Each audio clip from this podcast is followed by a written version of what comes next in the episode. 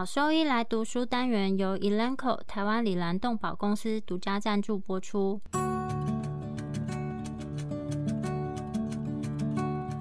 欢迎收听超级好兽医来读书，好读书，读书好，读好书，三日不读书，竞争一定输。眼睛太忙没时间念书，好兽医来读书，用说给你听。我是兽医师林哲宇 Steven，我是兽医师肖慧珍。在这边我们会挑选十个有趣的文章主题，用说的方式帮大家读书。每周一的中午十二点准时更新。周医师来读书喽！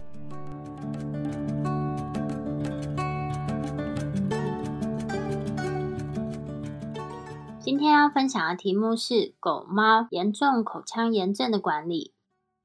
狗的严重口腔炎症情况。在讨论狗的严重口腔炎症性疾病的管理，如何做出正确的诊断呢？是有帮助的。狗狗大部分炎症性疾病，不论是胰脏炎、前列腺炎、肝炎，或是慢性溃疡性的口炎，从完整的身体检查开始，根据狗的年龄还有这个炎症的性质，进行常规的临床病理学评估，包括全血细胞技术、血清生化分析、甲状腺评估和尿液分析。这些检查的步骤是评估任何炎症性疾病的基础。再来，下一步就是做出正确的诊断，然后制定管理的策略。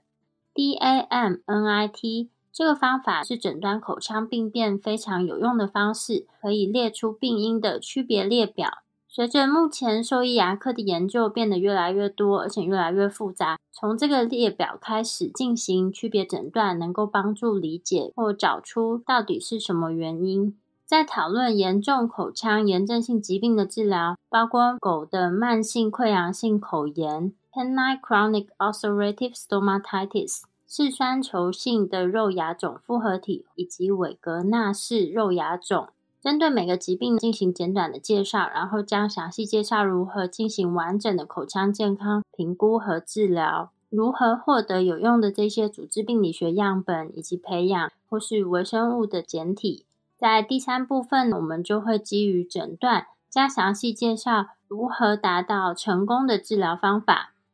狗的慢性溃疡性口炎 （Canine Chronic Ulcerative Stomatitis，CCUS）。顾名思义，溃疡性口炎它就是一种慢性炎症性疾病。最近的研究确定了好发品种，并且描述了这个疾病它相关的临床还有影像学上的变化。透过狗的溃疡性口炎疾病活动指数 （CCUS） 的 Disease Activity Index，它可以客观的去评估病患对治疗的反应。在其他相关的研究确定了，在这个口腔发炎病变里面。受到影响的白血球的类型包括有 B 细胞、T 细胞、CD3 negative 以及 IL-171 细胞、巨噬细胞以及肥大细胞。但是在这个研究里面发现到非常有趣的事情是，浸润在这个 CCUS 组织里面的白血球，其实和正常健康对照组织以及晚期的牙周炎病变里面的白血球是不相同的。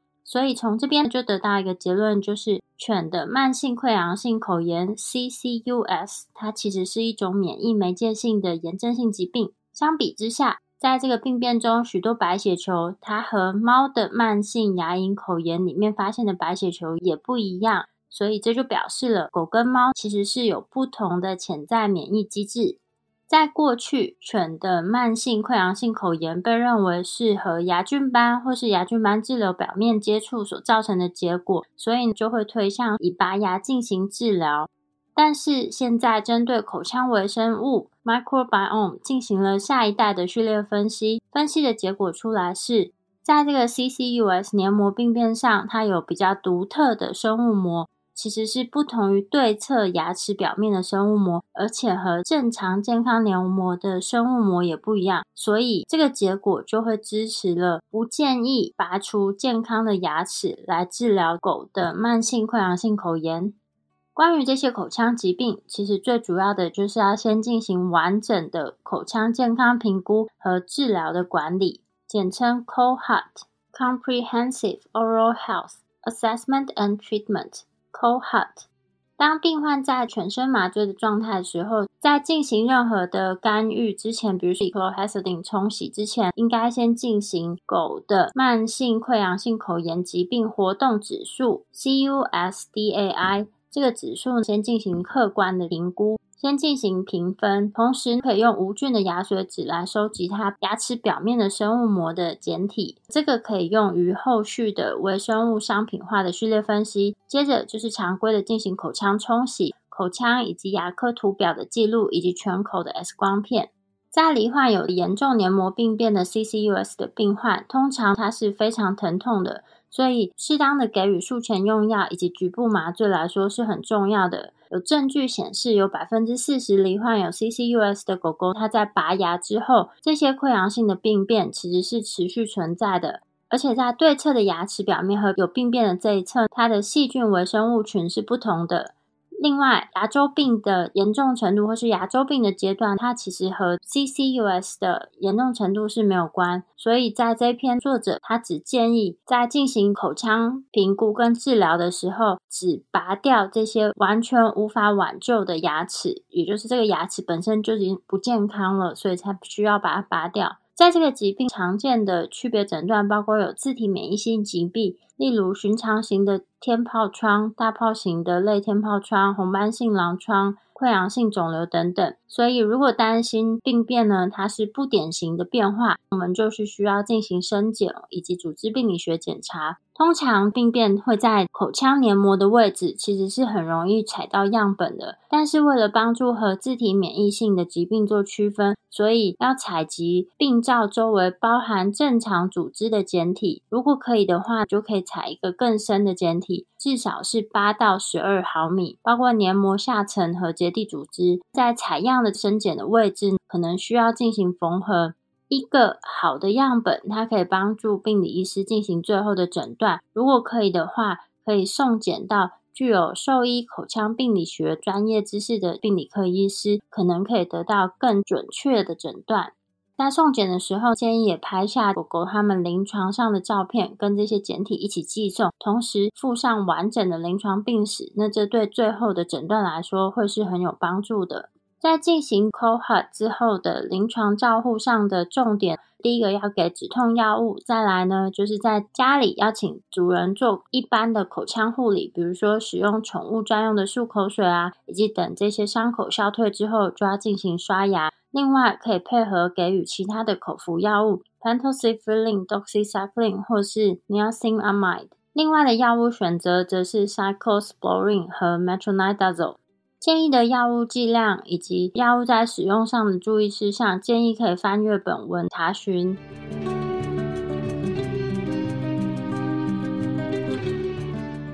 在治疗之后的注意事项，刚刚有提到几种可以使用的药物，简单稍微做一下说明。已经知道这个 p a n t o s i f i l i n 呢，它其实是一种有效的炎症损伤抑制剂。一九九五年呢，就有提到了这个药物它两种主要的作用机制。第一个，各种微生物的产物，比如说内毒素，它刺激吞噬细胞，会减少炎症性细胞因子的产生。第二，则是逆转这些细胞因子对吞噬细胞产生的影响。在 CCUS，就是狗狗的慢性溃疡性口炎，这些炎症性的细胞因子和吞噬细胞，它可能会导致组织损伤。所以在这种情况下 p e n t o s i f i l i n 可能是有帮助的。另外，这个药物它也具有抗氧化的作用，在人医临床当中，它是用于治疗复发性的口腔溃疡、药物相关性的骨坏死以及辐射引起的这个口腔黏膜炎。在人使用的情况，不良反应的发生率其实是低于百分之一。如果有发生这个消化系统或是中枢神经系统的副作用，这些可能会跟使用的剂量有相关。doxycycline，它是一种广效性的抗生素。目前呢，它仍然是治疗群体性的呼吸道感染和尿路感染的首选药物。在抗生素抗菌的剂量之下，它可以治疗多种，比如说利克次体啊，或是埃利克体的感染。在一九八零年代，认为导致牙周。研发病机制和治疗开始发生的转变，称为宿主调节性治疗。曾经过去会认为是厌氧菌引起牙周发炎，但是发现细菌其实是破坏宿主免疫反应机制的触发因素。四环素的抗生素，它是宿主调节治疗的一环，因为它可以抑制造成牙周组织降解的这个基质金属蛋白酶 （MMP）。另外，非抗菌的四环素的制剂，例如亚抗菌剂量的 doxycycline，它在人可用于多种的口腔和全身性的疾病。最近在狗的研究也显示，像这样子亚抗菌剂量的 doxycycline，它针对非手术的牙周治疗，其实是提供了相当大的帮助。Niacinamide，这是维生素 B 三，是一种必需的水溶性营养素，在体内呢可被转换成参与许多细胞代谢途径的辅助因子。除了提供营养价值以外，这个维生素它也具有免疫功能。它特别是在口腔以及胃肠道黏膜的病理状况之间提供体内平衡的情况，发挥了蛮重要的作用。另外，则是环孢菌素 （Cyclosporin），这是一种有效的免疫抑制剂，它可以抑制 T 细胞的功能，并且抑制细胞媒介的免疫反应。作用机制是透过细胞内的青环蛋白结合，形成环孢菌素的青环蛋白复合物。然后来抑制钙条神经磷酸酶，因为环孢菌素它可以有效的抑制 T 细胞的功能和细胞调节的免疫，这个可能是狗狗的慢性溃疡性口炎的作用机制。再来则是 metronidazole，这个是在兽医里面非常常用的抗生素，那它也有重要的抗发炎以及免疫抑制的作用，它可以降低白血球内皮细胞的粘附，以及降低从血流到组织的迁移。借由破坏淋巴细胞的 DNA 来降低淋巴细胞的复制，也会减少了巨噬细胞的数量和功能。因为在狗狗的慢性溃疡性口炎当中，主要的这些浸润性的白血球有非常多种。那因为 metronidazole 它降低了 T 细胞产生的一些介白素的浓度，而且显著抑制了 B 细胞的抗体产生。所以，这个就提供了一种可以用来控制狗狗慢性溃疡性口炎的机制。但是，根据报道，在有一些狗狗当使用高剂量的 metronidazole 的时候，可能会产生神经毒性。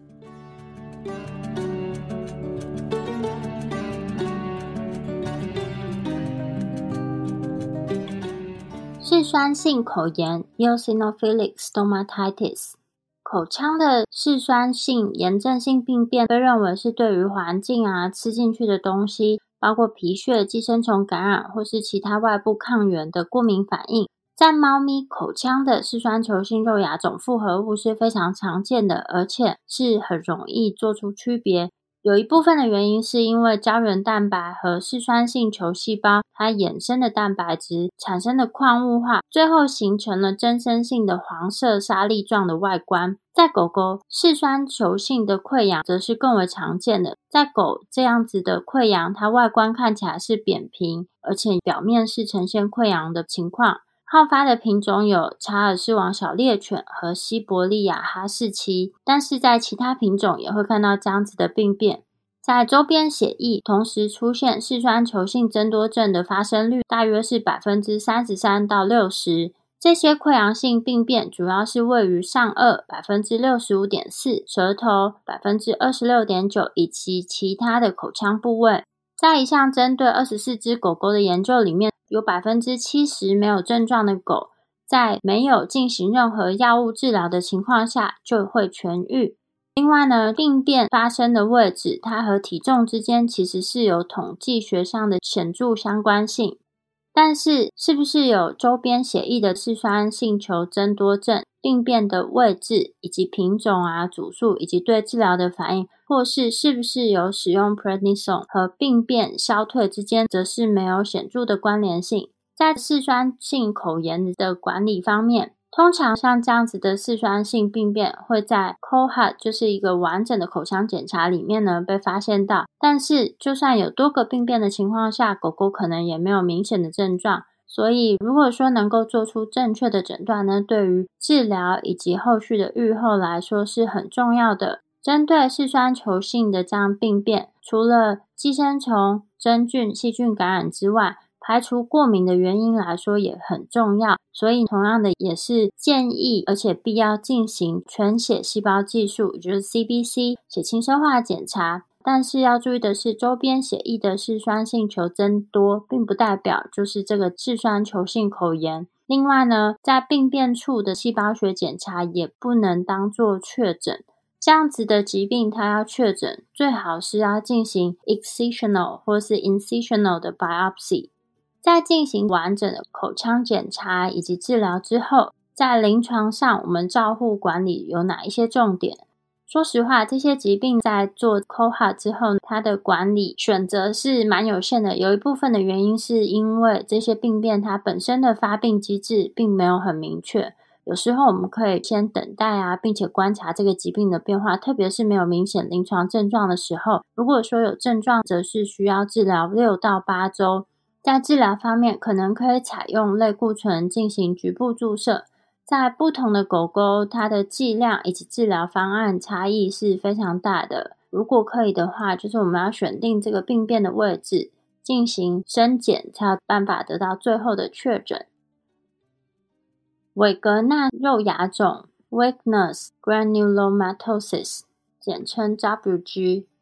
这个韦格纳肉芽肿呢，又称为是肉芽肿性的多血管炎，是一种非常罕见的狗狗自体免疫性的炎症性疾病。它会影响到牙龈、口腔黏膜以及下方的齿槽骨。其中 C 五 A 对于补体系统抑制呢，在发病机制中具有很重要的作用。所以呢，目前正在研究以 C 五 A 的抑制剂作为糖皮质类固醇的备用治疗方法。但是其实这个疾病是非常罕见的。如果说临床医师不了解这个疾病，以及这个疾病它特定的临床以及影像学上的表现，以及组织学下的特征，那么你要进行诊断，可能是非常具有挑战性。在临床上，韦格纳肉芽肿，它在牙龈上的病变可能会呈现多发性的病灶、淤伤、红斑，可能会有膨胀或肿胀的情况。另外，病变可能是相对比较脆弱，很容易碎掉。在很多情况下，其实像这样的病变看起来会非常像是一个肿瘤。在放射学检查之下，可能会看到病变和严重的齿槽骨流失是有相关性的。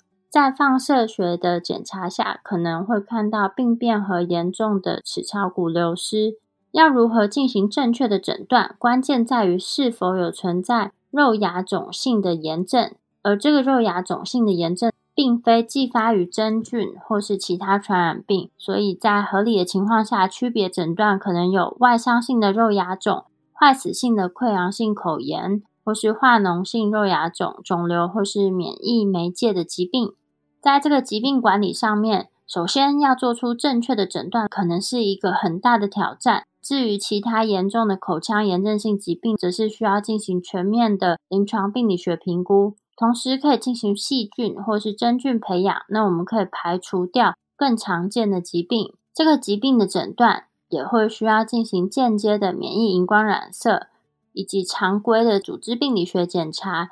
在进行病变的深检的时候，应该要进行 incisional biopsy。如果说有影响到骨头的话，这个 biopsy 最好是可以包含骨头。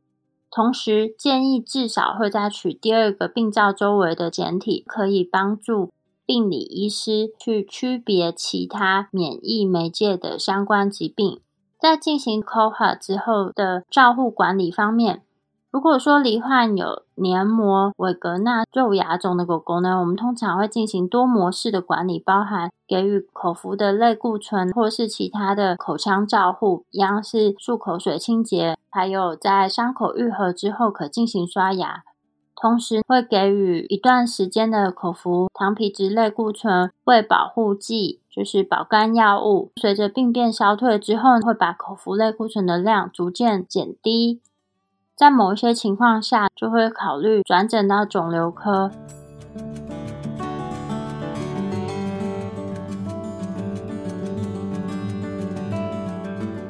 接下来，我们谈谈关于猫的口腔炎症的情况。严重的口腔炎症在猫其实是很常见的，它可能是影响单个区域，或是在口腔内广泛分布、局部性的病灶，或是整个弥漫性的病变。由于鳞状上皮细胞癌是猫咪最常见的口腔肿瘤，而且鳞状上皮细胞癌可能会表现出各种溃疡性或是增生性的外观，所以区别诊断来说是非常重要的，需要进行组织学的镜检。在最近针对口腔病变进行了两项回顾性的组织学研究里面，就有提到，在美国和东欧的猫咪分别显示有百分之五十一到五十八的猫咪这种口腔的病变，可能都是先从炎症开始引发。另一项关于组织病理学的回顾性研究里面，谈到了接近三百例的这个猫科动物，它们口腔病变，其中最常见的这种炎症性病变就是猫咪的慢性牙龈口炎，其次就是鳞状上皮细胞癌以及嗜酸球性的肉芽肿复合体。关于猫的慢性牙龈口炎及后侧口炎 （Feline Chronic Gingival Stomatitis）。以及 Caudal Stomatitis，简称 FCGS，这是一种非常疼痛而且让猫变得虚弱的口腔疾病。特征是在它的牙龈齿槽、唇颊黏膜或是后侧口腔黏膜，也就是二舌皱壁外侧的这个臼齿后的区域。出现严重免疫媒介性的慢性双侧炎症，受到这个 FCGS 影响的猫咪，通常会出现严重的厌食、口腔疼痛、体重减轻、口臭，以及猫咪会减少去舔毛啊、梳理它的毛发。在猫的慢性牙龈口炎，可能会看到溃疡性的病变，在临床上的表现就是溃疡性或是溃疡性的增生。在有一些猫也有可能会看到舌头上的溃疡。猫的慢性牙龈口炎，它和其他的口腔疾病相比较，会看到更广泛而且更严重的牙周发炎，也有比较高的外部炎症、齿根吸收以及齿根残留留存的这些发生率。如果说有看到后侧的口腔炎存在的情况下，那我们就会和其他猫咪的口腔疾病做区别，因为如果看到后侧口炎，通常呢。比较有可能最高机会就是猫的慢性牙龈口炎，在组织病理学下会看到复杂、慢性和破坏性的炎症反应，同时会影响到上皮以及它的固有层，而且这个病变通常会延伸到黏膜下组织。浆细胞、嗜中性球以及 CD3 T cell，它的数量则会和炎症的严重程度是有相关性的。关于这个疾病，目前已经有怀疑不同感染性以及非感染性的原因，包含有细菌、真菌、病毒感染、牙齿疾病以及过敏反应。从七十年代开始，猫的卡里西病毒已经被确定是像呼吸道感染以及口腔溃疡性病变的病原体。在第一次感染之后，很多猫咪呢，它成为这个口腔的慢性带源者，而且可能可以在没有临床症状的猫咪检测到病毒的存在。虽然现在还没有办法确定说这个猫的卡里西病毒和猫的慢性牙龈口炎之间的直接因果关系，但是针对很多研究的结果来看，两者其实是有相关性的。在另一个研究里面，结果显示，猫的卡里西病毒它是唯一和猫的慢性牙龈口炎密切相关的微生物。在健康猫咪或是只有罹患牙周发炎的猫咪，就是牙周病的猫咪，并没有发现卡里西病毒。同时，这个疾病它和环境以及压力因素都可能会参与影响。猫的慢性牙龈口炎在多猫环境中，比在单猫环境里面是更普遍的。风险和同居的猫的数量是有相关性，在多猫的情况下，可能会有慢性的带源者去散播病毒，会促使敏感性高的个体它循环再感染。同时，这些猫咪的免疫功能可能因为生活在多猫环境的压力中，而使它们的免疫功能下降。在这个疾病，猫的慢性牙龈口炎，我们在临床照护上有哪一些要点？首先呢，一样是做抠痕去做出正确的临床口腔诊断，检查他的双侧、后侧口腔以及是否有齿槽啊、唇颊、舌下黏膜的发炎。另外，也要做 CBC 血清生化和病毒检测，要进行全面的口腔检查，包括全口的牙科 X 光片。再来则是针对它的病变进行评分，然后记录它的位置。如果说这个病变其实是不典型或者不对称的话，就会建议进行组织深检。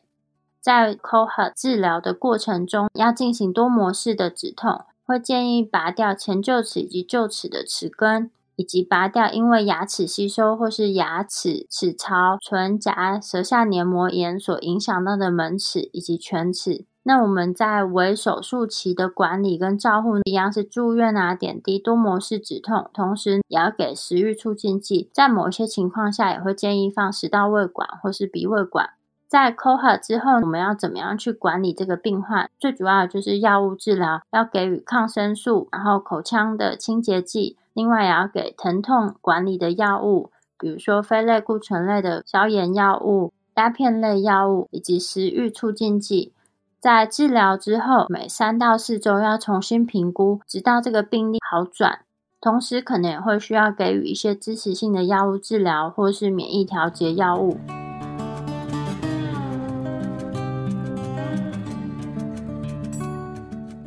你现在给毛孩的驱虫真的够缜密了吗？新界爽比你想的更周到，犬猫体内外寄生虫三十种适应症一次搞定。简单几滴，让你三十天都放心。搭配李兰灵藻湿，对付跳蚤、蜱虱长达八个月的保护。一秒圈上零叮咬，没有空窗期，不怕水，也没有异味，让毛孩安心享乐。点点新界爽，内外新皆爽。圈圈灵藻湿，毛孩灵藻湿，让狗狗、猫猫的防虫新生活可圈可点。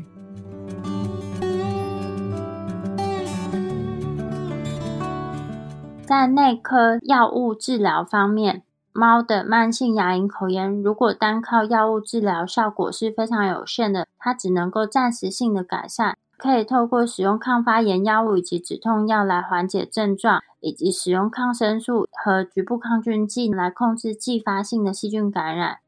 再有一项关于一百只猫慢性牙龈口炎的猫咪回顾性研究，里面显示了有百分之五十六的猫咪在转诊的时候给予了 NSAID 治疗。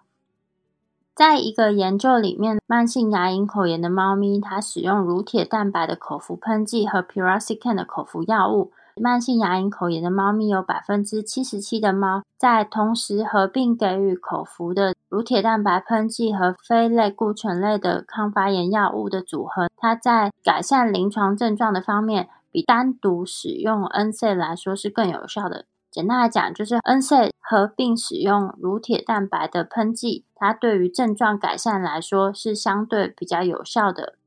另外的治疗方法，也就是使用近红外光镭射的治疗方法，在针对猫慢性牙龈口炎的猫咪进行治疗后，参与研究。虽然结果显示，单位表面积能量较低的这个治疗方法，就是这些慢性牙龈口炎的猫咪，它的临床症状有更快的改善。但是在这个研究里面，实验动物它本身的数量规模是很小的，而且这些辅助治疗其实缺乏标准化的流程，同时也缺乏对照组。是否有使用镭射治疗有得到比较好的进步改善的这个结果呢？其实是没有一个很明确的定论。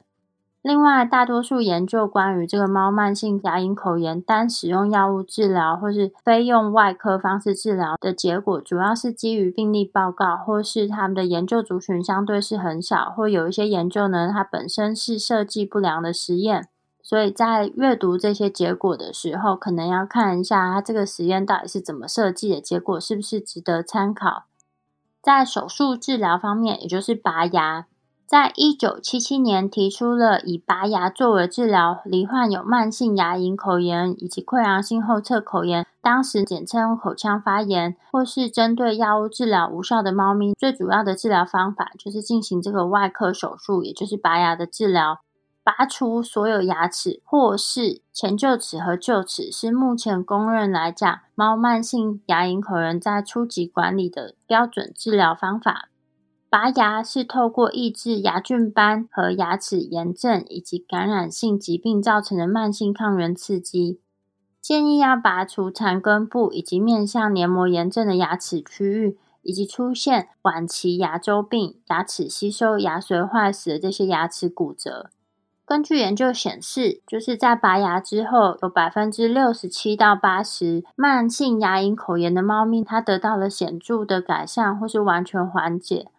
但是还是有一些猫，它是几乎没有改善，或是完全没有改善的。那这些就是属于顽固性病例，则会需要持续的药物治疗。但是如果我们在这些病患里面考虑到这个拔牙的标准，到底要进行全口拔牙还是次全口拔牙？次全口拔牙呢，就是主要为前臼齿、还有臼齿，或是某一些其他的牙齿。不论是全口拔牙或是次全口拔牙之间呢，其实对治疗结果并没有很明显的差异，所以一般来讲不建议直接进行全口拔牙，因为如果直接进行全口拔牙，它会有更长而且更疼痛的，就是侵入性的手术时间。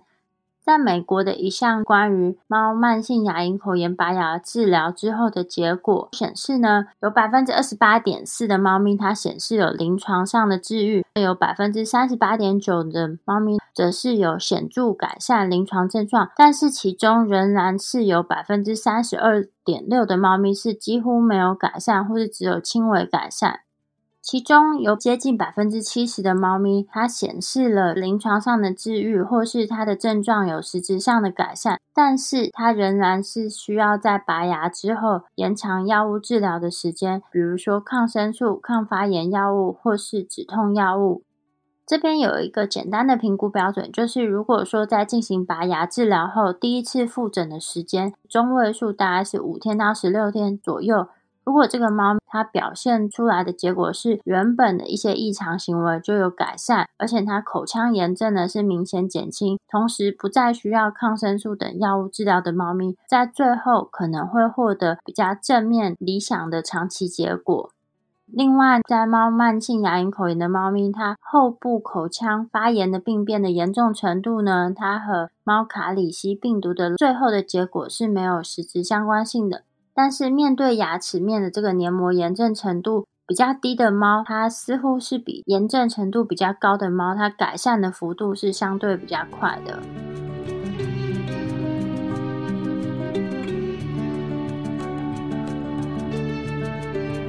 猫慢性牙龈口炎的手术治疗，在为手术期疼痛管理是很重要的，因为猫的慢性牙龈口炎是一个慢性而且令动物它越来越衰弱的疾病，它可能会引起剧烈的疼痛，并影响这些动物进食的状况，所以必须要在手术前以及在为手术期去控制它的疼痛反应。在最近一项关于猫咪拔牙之后术后疼痛的研究显示，在多次拔牙的猫咪，它术后疼痛的评分是高于术前的疼痛评分。这个就表示了，就算使用局部麻醉药物、非类固醇类的抗发炎药物或是鸦片类的止痛药物，在手术治疗的过程中，仍然造成一定程度的疼痛。建议会进行多模式的止痛，在口腔手术的过程，特别是这样子的拔牙手术，最好同步进行局部麻醉。另外，因为要治疗的猫慢性牙龈口炎而多次拔牙的猫咪，在拔牙之后应该要住院，同时进行比较适当的疼痛管理，因为他们可能会需要在手术后的七十二小时使用鸦片类的药物来缓解疼痛。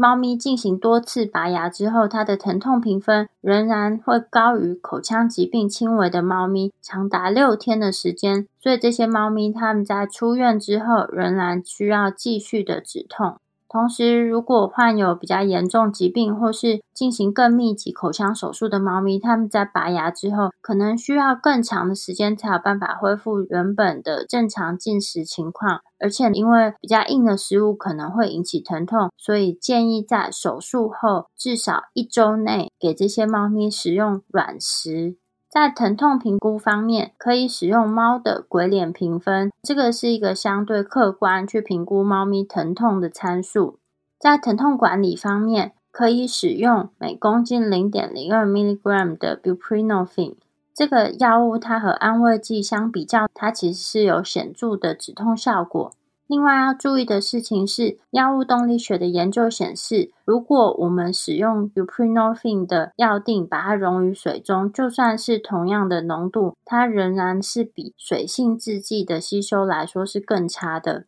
在猫咪慢性牙龈口炎的顽固性病例，我们应该要怎么样去进行治疗？顽固性病例它的定义为，就算我们使用辅助药物治疗来减轻它的疼痛、炎症以及二次性的感染，这些猫咪它仍然在拔牙之后一个月出现疼痛或是进食困难相关明显口腔病变。研究中显示，大概有百分之三十到四十的猫咪，它们在拔牙之后是几乎没有改善，或是完全没有改善。这些病例，我们就会把它认为是顽固性的病例。在这些顽固性的病例，我们可以用的其他辅助治疗，包含使用抗生素啊、抗发炎药物、止痛药物以及免疫调节剂。抗生素主要是用于控制继发性的感染以及随后的口腔炎症性病变的恶化。和继发性感染相关的临床症状包括有口臭、粘稠或是脓异样的唾液，或是在口腔周围出现结痂。但是和牙齿疾病以及猫慢性牙龈口炎相关细菌种类是非常多的。基于不良的口腔环境条件，有时候刺激性的细菌它可能会发展变成感染。所以其实没有一个特定的菌属或菌种，它是在这感染里面占有主要的作用。一般在牙周疾病或是猫慢性牙龈口炎里面发现的，主要大多是革兰氏阴性菌以及厌氧菌。比较常用的抗生素包含有 Augmentin、Clindamycin 以及 Metronidazole。某些情况下，在这些顽固性病例会给予糖皮质类固醇来减少这些炎症反应，以及刺激动物吃食物，就是它。给予糖皮质类固醇也是有一些刺激食欲的效果在。在针对这个疾病的回顾性研究里面显示啊，其实很多临床医师他们在转诊之前都曾经使用糖皮质类固醇进行治疗，使用的剂型就会根据临床医师的习惯还有猫咪的行为表现来决定到底是使用短效或是长效的糖皮质类固醇。会比较建议注射型的长效性糖皮质类固醇只留给脾气比较暴躁的猫咪，因为长效型的糖皮质类固醇一旦注射之后，如果后续我们要调整用药的情况，其实是很难直接进行调整，而且长效性的类固醇它和副作用是有相关性。根据作者他的经验显示，类固醇的药效它会随着时间推移而慢慢降低，所以到后来你必须要更频繁的去注射类固醇，而且类固醇本身它还有潜在的滥用风险。另外一个会常使用到的药物则是非类固醇类的抗发炎药物，这个是不能和类固醇同时一起使用。但是非类固醇类的抗发炎药物，它其实是现在控制炎症以及止痛非常流行的药物。在猫咪可以使用 Meloxicam 或是 Robenacoxib，在控制猫咪术后疼痛方面，其实是有蛮不错的止痛效果。使用 Metacam 在手术前给予每公斤零点二 milligram 的剂量，在手术之后是没有显示到会影响到肾功能的情况。虽然肾脏排泄功能没有受到影响，但是如果在六个月时间内陆续给予 Meloxicam，罹患有慢性肾病的猫咪，它持续服用低剂量的 Meloxicam 之后，每天每公斤零点零二 milligram，这些猫咪仍然是出现有不良的胃肠道反应以及蛋白尿的情况是有所增加的。但是，就算是如此，全球疼痛的委员会仍然支持长期使用最低有效剂量的 Meloxicam 跟 Robenacoxib 来进行慢慢性牙龈口炎的治疗。Meloxicam 它有一个药物商品名是 Metacam，是一种液体的口服制剂。这个药物针对猫咪，它是可以更精确的给药。一般来讲，猫慢性牙龈口炎，它的慢性疼痛管理。可以在最初的几天使用 label dose，就是比较建议的剂量，然后逐渐呢减少剂量，直到最低的有效剂量。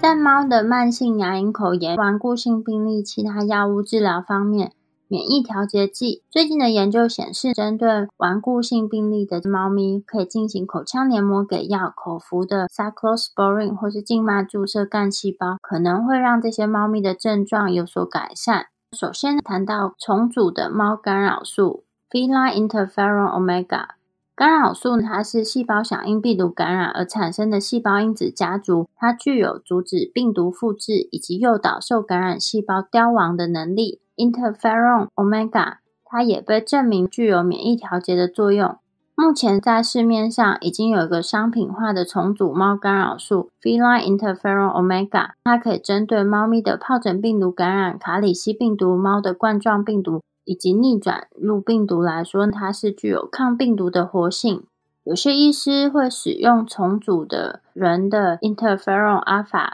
用于猫咪，但是这个重组人的 interferon alpha 它会导致产生综合抗体，抑制活性成分的治疗效果。目前已经证明，给予物种特异性的重组猫干扰素 feline interferon omega 可以预防产生综合抗体的情况。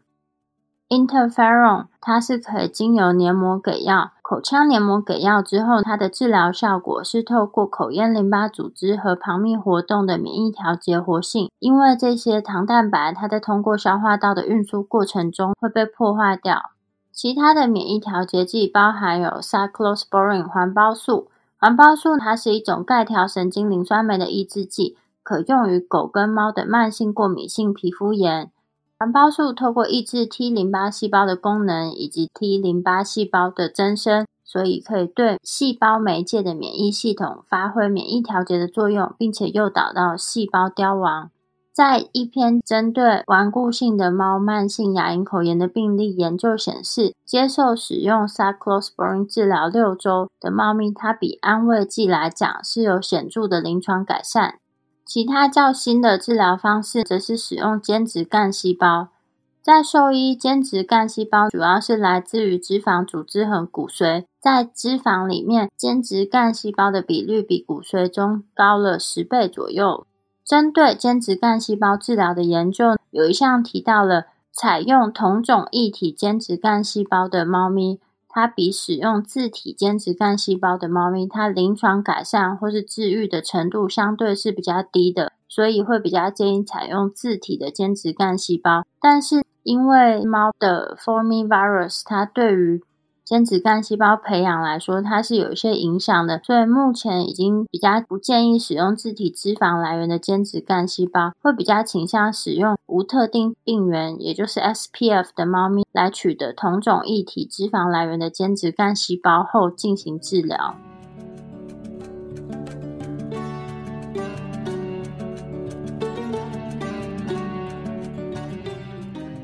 口腔嗜酸性病变。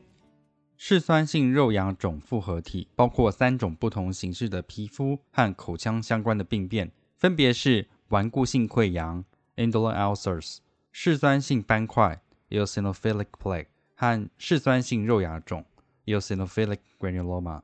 口腔嗜酸性肉芽肿是呈现粉红色凸起的不规则结节，有时候呈现溃疡性的病变，可以分布于不同部位，如舌背、舌下黏膜。硬腭、软腭和腭舌皱褶处等病变，通常在其表面显现白色或黄色颗粒，并具有坚硬的质地，而这被认为是组织病理学所观察到的退化性胶原蛋白 （degenerative collagen）。这个疾病被描述为主要发生在两岁以下的猫咪身上，并且在非常年幼的猫咪身上可能自然消失。在一些猫咪中，也可能存在循环系统中的嗜酸性球增多。或嗜酸性球肉芽肿复合体 （EGC） 的其他皮肤表现。根据报道，嗜酸性肉芽肿是由潜在的过敏反应所引起的，但也有人提出了其他可能的原因，像是低度的细菌感染、过度梳理造成的慢性创伤和一些免疫因素等。根据观察到的一些同窝猫咪，以及在一些繁殖群中，包括一个由相互关联且排除特定病原体的猫咪所组成的封闭繁殖群，它们具有嗜酸性肉芽肿的高发病率，因此已经提出了遗传因素也可能是影响的原因之一。在后者的繁殖群中，没有发现过敏性的疾病、自体免疫性的疾病，且没有暴露于特定细菌或寄生虫的证据等。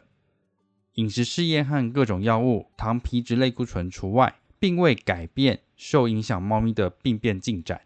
细菌和病毒被认为是潜在的原因。由于口腔中任何突起的溃疡病灶都会很快被细菌群落化，而证据表明细菌可能是由于二次性感染所致。目前为止，大多数的情况下，口腔嗜酸性肉芽肿的确切原因仍然未确定。那必须完成完整的皮肤病理学评估，以排除可识别的过敏原因。在未诊断出过敏状况的幼猫中，这边指的是小于两岁的猫咪，可以考虑是遗传性且有自然消退的可能性。多年来，复发性口腔嗜酸性肉芽肿的治疗一直以糖皮质类固醇为基础，首选 prednisolone 或 methylprednisolone。如果没有改善，可以使用 dexamethasone 替代。脾气比较暴躁的猫咪，可能比较适合长效型的糖皮质类固醇的治疗。对于糖皮质类固醇治疗没有反应或禁用糖皮质类固醇的猫咪，则可以按每公斤七毫克的建议剂量使用环孢素 （cyclosporin），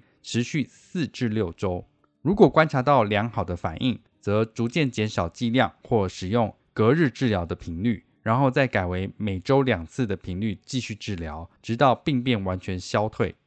大多数的猫咪对每日建议剂量的环孢素耐受性是良好的。主要的不良反应仅限于轻度的肠胃道紊乱，例如厌食、呕吐、软便或腹泻等。口腔嗜酸性病变的临床照护要点有哪些？完整的口腔健康评估 （COHET）。第一点，基于临床表现和部位的推定诊断。第二点，CBC 和血液生化数值的检查。第三点，生检以确定诊断，并排除肿瘤、异物反应或慢性口炎等。组织病理学的特征为嗜酸性颗粒浸润，伴随有脱颗粒和观察到 flame figures 的明显胶原沉积物，覆盖着无定型至颗粒状的嗜酸性颗粒球碎片。COHET 时的管理，第一点，完成皮肤病理学的评估，以排除可识别的过敏原因。第二点，透过对家中所有猫咪使用 dinotefuran、fibronol、imidacloprid、selamectin 或 Isozazolin，以及通过环境处理来严格控制体外寄生虫。第三点，开始糖皮质类固醇的治疗。COHET 后的管理，第一点，第一周之后评估糖皮质类固醇的治疗，如果有效，则逐渐减量。第二点，糖皮质类固醇没有效或有严重副作用的时候，必须更换环孢素。第三点，恶性肿瘤患者和 FIV 及 FELV 阳性的猫咪应该避免使用环孢素。第四点，对照 CBC 血清生化数值和尿液分析来监测病患的情况。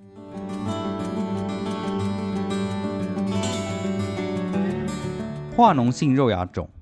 （Pyogenic Granuloma）。猫咪所谓的口腔化脓性肉芽肿的表现为口腔黏膜的局部性、广泛性或外生性的增生病变。位于黏膜牙龈交界的顶端，它的外观呈现粉红色或红色，有时表面呈黄色，且经常溃烂并容易出血。化脓性肉芽肿一词是不当的用词，因为事实上病变与细菌无关，既不产生脓汁，严格意义上也不是肉芽肿。它被认为是对各种刺激，例如慢性低度的局部刺激产生反应的反应性肿瘤样病变，而创伤被认为是病变的原因。猫咪大部分病变发生在下颌第一臼齿旁边的颊黏膜上，也可能是在其他部位观察到，例如上颌第四前臼齿和上颌犬齿处的颊黏膜处。病变可能在几周内迅速发展，百分之五十的病变是双侧的，并且大部分的时间与相对应的上颌第四前臼齿的外伤性咬合有关。组织学上，外生性肿瘤 （exophytic mass） 由肉芽组织组成。有不同程度的水肿和嗜中性球性的炎症，表面有溃疡，并且被一层薄薄的纤维蛋白或坏死细胞碎片所覆盖。偶尔表面有细菌定植。临床和组织学方面，与人类的非小叶微血管瘤，或称非小叶微血管瘤型化脓性肉芽肿一致，其由类似于肉芽组织的高度血管增生所组成。在一项对二十六只患有口腔化脓性肉芽肿的猫咪进行的回顾性研究中，透过拔牙或在冲洗下用细磨钻去除和外伤接触牙冠的方式是牙冠整形或牙体整形术，在所有的病例中均取得了成功的治疗，也可能与病灶的切除有关。其中拔牙的病患占百分之八十八，牙冠整形术或牙体整形术占百分之十二。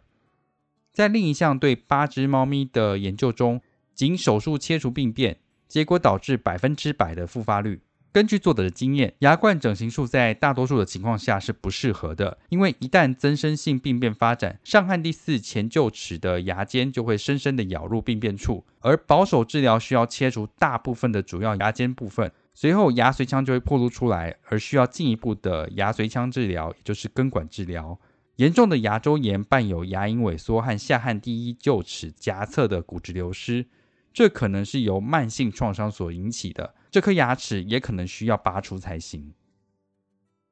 化脓性肉芽肿的临床照护要点：第一点，下颌第一臼齿颊侧的口腔黏膜，其外生性的增生性病变，通常与相对应的上颌第四前臼齿咬合性外伤有关。第二点。进行口腔检查，包括全口牙科 X 光片。第三点，生检确认诊断并排除肿瘤。那它的病理特征可以看到，肉芽组织有不同程度的水肿和嗜中性球性的炎症反应。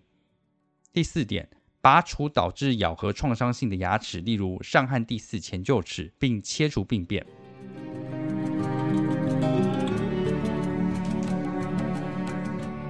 口腔表现的自体免疫性疾病。Autoimmune conditions with oral manifestations，寻常型天疱疮 （Pemphigus vulgaris，PV）。寻常型天疱疮是一种慢性自体免疫性的水泡性皮肤病，会影响黏膜、皮肤黏膜交界处和皮肤等。黏膜和皮肤的损伤从松弛的水泡，如小水泡 （vesicle） 或大水泡 （bulla） 发展为深部的溃烂，并伴随疼痛，尤其是在口腔出现损伤的时候。组织病理学显示，上皮内基底层的棘层松懈 （acantholysis） 直接免疫荧光试验呈阳性，或针对上皮细胞表面抗原的自体抗体血清学检测是具有诊断性的。寻常型天疱疮在动物中是最罕见的自体免疫性皮肤病之一，分别占犬科动物和猫科动物皮肤病的百分之零点一和百分之零点二。在最近对狗狗、猫咪和马匹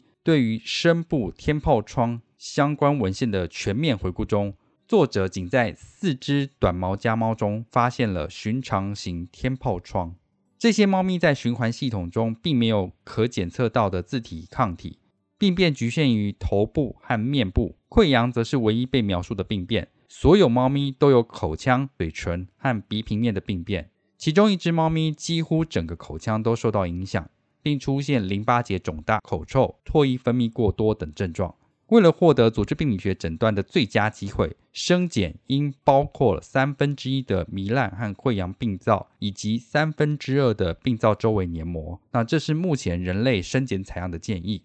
一旦获得诊断，治疗是以高剂量 p r e n i s o l o n e 为主，或者是低剂量 p r e n i s o l o n e 和另一种免疫抑制剂的结合，例如环孢素来进行治疗。大疱性类天疱疮和黏膜类天疱疮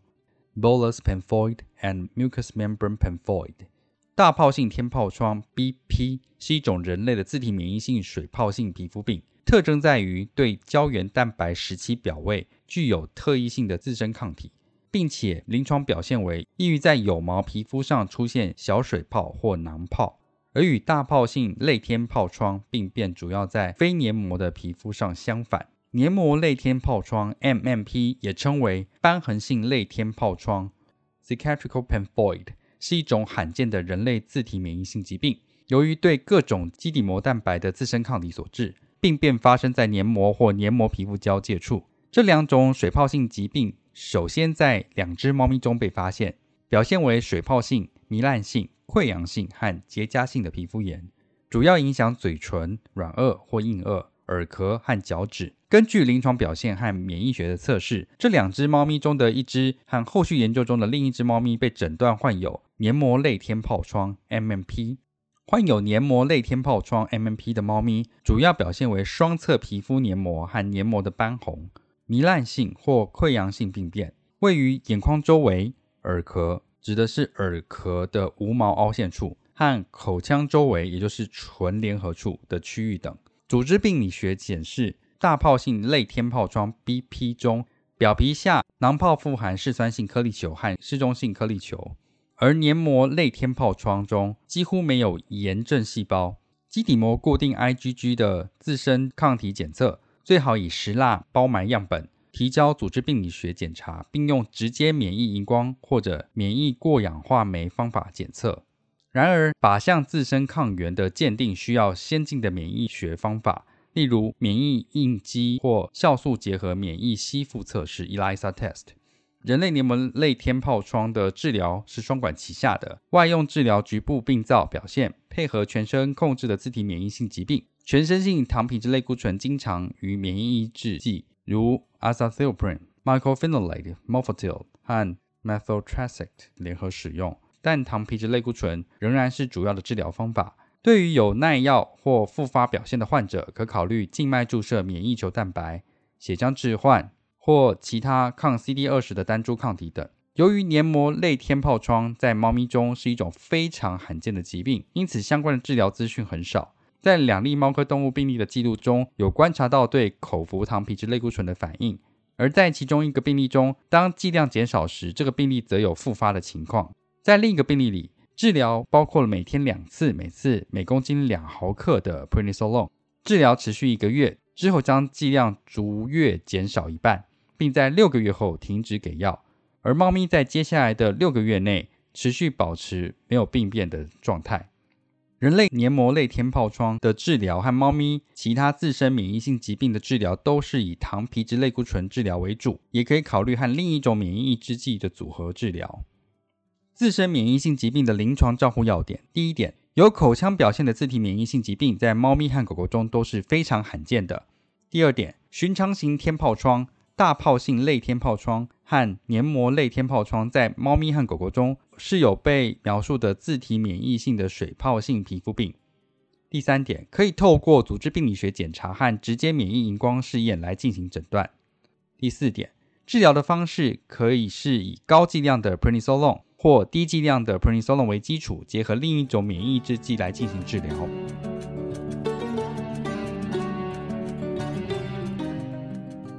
重点整理：第一点，狗狗和猫咪的口腔发炎性疾病很常见，有时我们对这类疾病知道的并不多，因此诊断、治疗或各方面都很具有挑战性。第二点，犬慢性溃疡性口炎 （Canine Chronic Ulcerative Stomatitis）。CCUS 是一种免疫性的炎症疾病。对于这个疾病，我们有更好的了解和医疗选择。第三点，猫慢性牙龈口炎 （Feline Chronic Gingival Stomatitis） 是猫咪最常见的严重口腔炎症问题。第四点，口腔鳞状上皮细胞癌 （Oral Squamous Cell Carcinoma） 是猫咪口腔严重炎症疾病的重要区别诊断。第五点。显微镜检分析 （microscopic analysis） 对于确定诊断而言是非常重要的。